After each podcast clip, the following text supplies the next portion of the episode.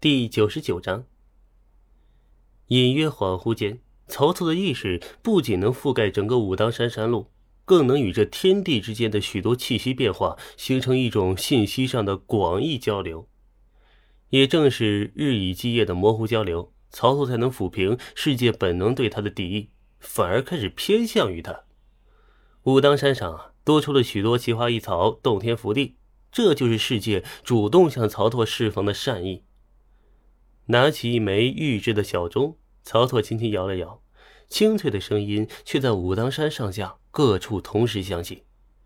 一些管事的弟子的腰间呢，原本悬挂着的铃铛也跟着曹拓的铃铛一同作响。错落的人影在松雪之间跳跃，很快就有十几道身影分别立在曹拓身后。为首的二人正是黄药师与何足道。黄药师是曹操认下的师弟，而何足道才是曹操真正的第一名开山大弟子。至于所谓的记名弟子嘛，散落江湖，可谓是不计其数了。准备一下，通知下去，山下开始闭门谢客，山上阵法全开，同时储备粮食，开设救济通道。有细心从容进退于乱世的弟子，也可申请下山，建救苍生。曹操说道。黄药师不为所动，他虽没有曹操能掐会算的本事，却有着多年的经验以及不俗的眼光、智慧。从许许多多江湖上的痕迹，就能察觉到整个天下的变化。而何足道便代表着一众道人问道：“师傅，可是乱象已显？”曹操点头道：“嗯，这是劫，有人避劫不出，这天便要逼他出手。”以他的身份，这一次大劫将从北方草原起，席卷半个中原，直到生灵涂炭。破解的方法其实很简单。曹操说：“那个人当然是郭靖了。郭靖同他一样，也破开世界的界限，从直观的力量层面打破这个世界所能容忍的极限。而这区别在于嘛，曹操不仅有着更为强大的能力，可以强行滞留，成为钉子户，且与世界达成了协议。”帮助这个世界提升整个世界的位格，所以他哪怕是最大的威胁啊，却不会有劫数冲着他来。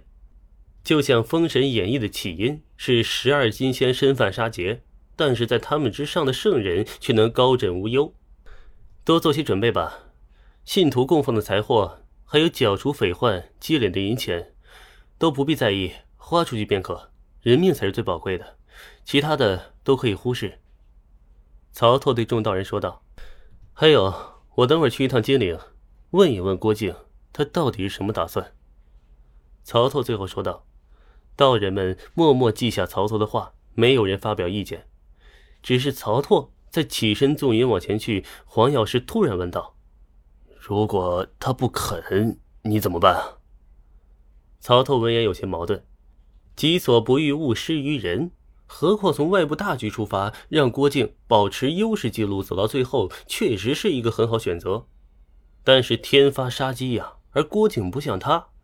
曹操虽也破界限，但快速成长到了天不敢动，只能各自相安无事的境界。而郭靖破界限，很有可能是体或力破关，震慑不住此界，迟迟不做离去，天象自动便开始对其排挤清除。他不会。曹操想了想，说道：“但是，我想替他想想办法。第三次结算之前，我想留一留他。”曹操说道。黄药师点了点头，毫不意外曹操的决定。你想光明正大赢他，不带任何假设，你还想他成为你后面的第二名，但是你不觉得你想要的有点多吗？曹操微笑：“哼，多吗？不多吧。”说罢，抬头。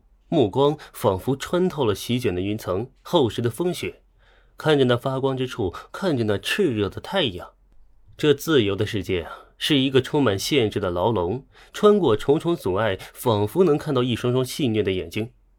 芸芸众生，不过是笼中斗兽，取悦于外而已。我迟早先翻了他。曹操心中暗下决定，眼中泛着寒芒，口吐剑气。笑云而起，身形跟着剑气化为红光，往远方投纵而去。